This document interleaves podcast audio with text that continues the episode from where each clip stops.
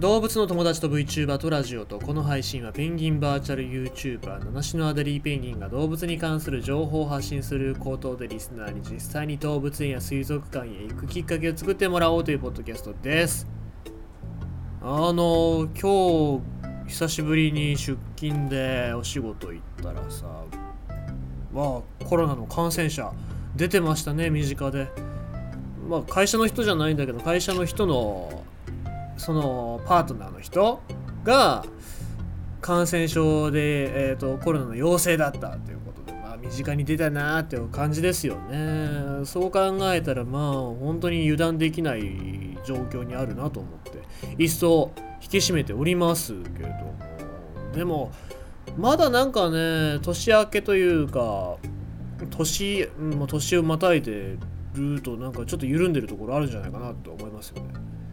今日なんか帰りの電車で結構学生さん学生さんってまだ学校始まってないんだよね。で私服の学生さんみたいなのが若いカップルみたいなのがいてさ。で僕対面式の椅子に座ってたんですよ。4人座れるやつね。で僕の隣におっさん1人いて手前におっさん1人いてで座席が1個余ってたんだけどで手前にいる対面で対面にいるおっさんがどいたからあじゃあ僕対面に座ろうと思って。でちょっと広いスペース確保するためにと思って対面座ろうとしたらさなんかそのカップルがじーっと見てるからここ座りたいんだなと思ってまた席に戻って譲ってあげたんだよね。そしたらまあ普通に座ったんだけどさありがとうの一言もないですよね。で、それはいいんだけども、まあ、目の前ですんごいイチャつくよね。なんか触れ合ったりとかさ、してから、マスクごと、マスクこそ外さないものも、なんか、すげえイチャついてたよね。小池百合子さんがさ、その場にいたらさ、緑の棒でさ、カンカンカンって叩いてさ、ソーシャルディスタンス分かってんのか、俺らってね、多分言うと思うんですよ。そういうことになると思うんだけどまあイチャついてるよね。でさしばらくしたらなんか女の子たちがさ他の女の子たちみたいなのが来てさキャーって久しぶりじゃないけどなんかそんな感じで会ってんのよね。それ見てさでこの後こいつらどこ遊びに行くんだろうとちょっと気になるよね。僕はなんか学生時代とかっていうのはそういう遊びとかそういう人たちに恵まれてなかったからさ彼らがなんかおしゃれしてて遊びにこんな夜に遊びに行く場所ってどこなんだろうってちょっと気になるけどな。どこに行くんだろうね学生みたいなあんな金のないやつらがさおしゃれして乱交パーティーかはい、もうそういうのは本当にやめた方がいいと思います学生のうちはね。そう今は自粛するべきだと僕は思います。さて。えー、今日のニュースですけども、まあ、ちょっとこっちも感染症のに関わってくるニュースかもしれませんね。ニューヨークのリスが凶暴化。住民に襲いかかる治安発生。アメリカ。これもまたちょっと今日のカラバイ屋さんですけど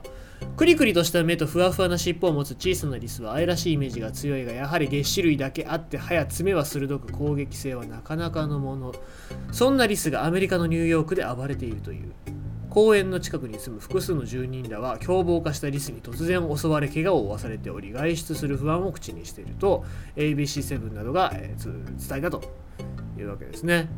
で、まあ、凶暴化したリスっていうことなんですけどもじゃあなんでこいつら凶暴化するのかっていう話もしていきたいと思います。ニューヨークのクイーンズ地区、えー、リゴパークの周辺住民らは去年昨年11月下旬以降からリスの襲撃に悩まされていると。これまで少なくとも5人の住民がその被害を訴えており、中には救急治療を受ける羽目になった女性もいたようだと。12月21日、凶暴化したリスに襲われた、えー、ミシェリン・フレデリックさんはメディアの取材でこう語った。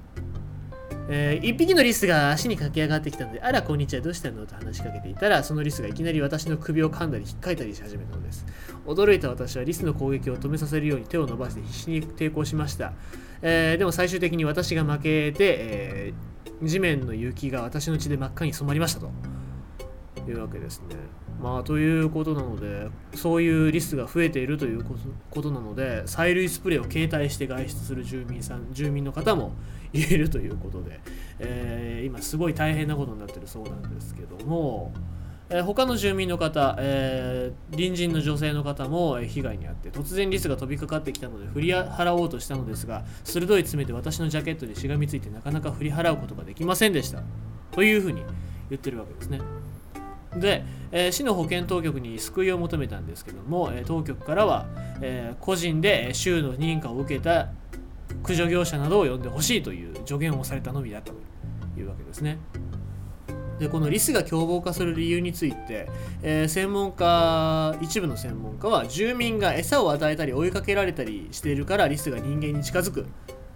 ということで、えー、話す一方、えー、住民では野生のリスにそんなことしてないという否定をしてるわけですね。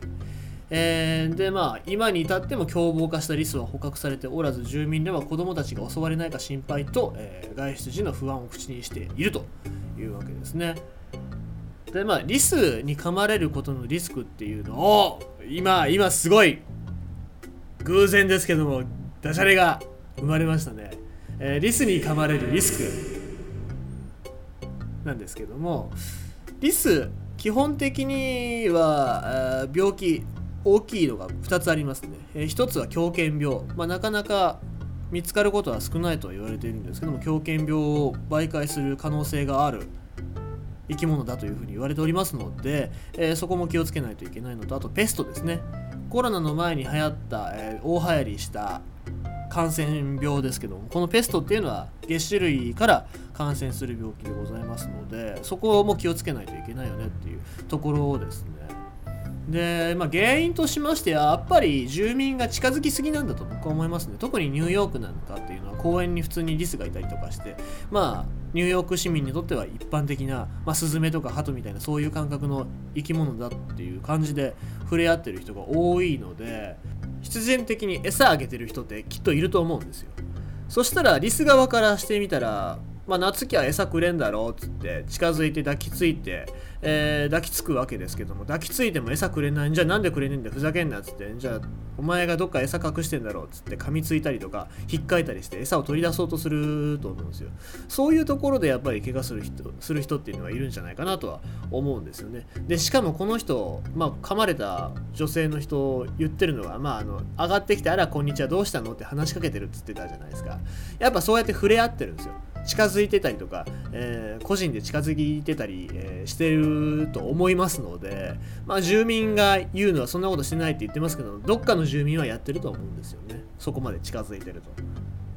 あとはまあ考えられるリスが凶暴化してることで考えられるのはやっぱり T ウイルスですね。これに感染したゾンゾンビリスですよ。ゾンビリスがこうガブガブって噛みついて。で住民が助けを求めてるんですけども当局は最初相手にせずに。でだんだんだんだんその住民がゾンビ化してってっていうことでね。あと来年ぐらいにはニューヨークの自由の女神あたりがこう火の手に包まれてその足元になんかゾンビ化した人間がいっぱいいるんじゃないかなって僕は思いますけども。そうなったら面白いね。面白くないですね。はい。ただでさえコロナで危なっかしい状況になってるのにえー、もうニューヨーク終わりですよ、そうなったらね。はい、ということで感染症、まあ、本当に近づくのには気をつけていただきたいなと思います。ということで今日のニュースはニューヨークのリスが凶暴化、住民に襲いかかる事案発生とリスに噛まれるリスクということでございました。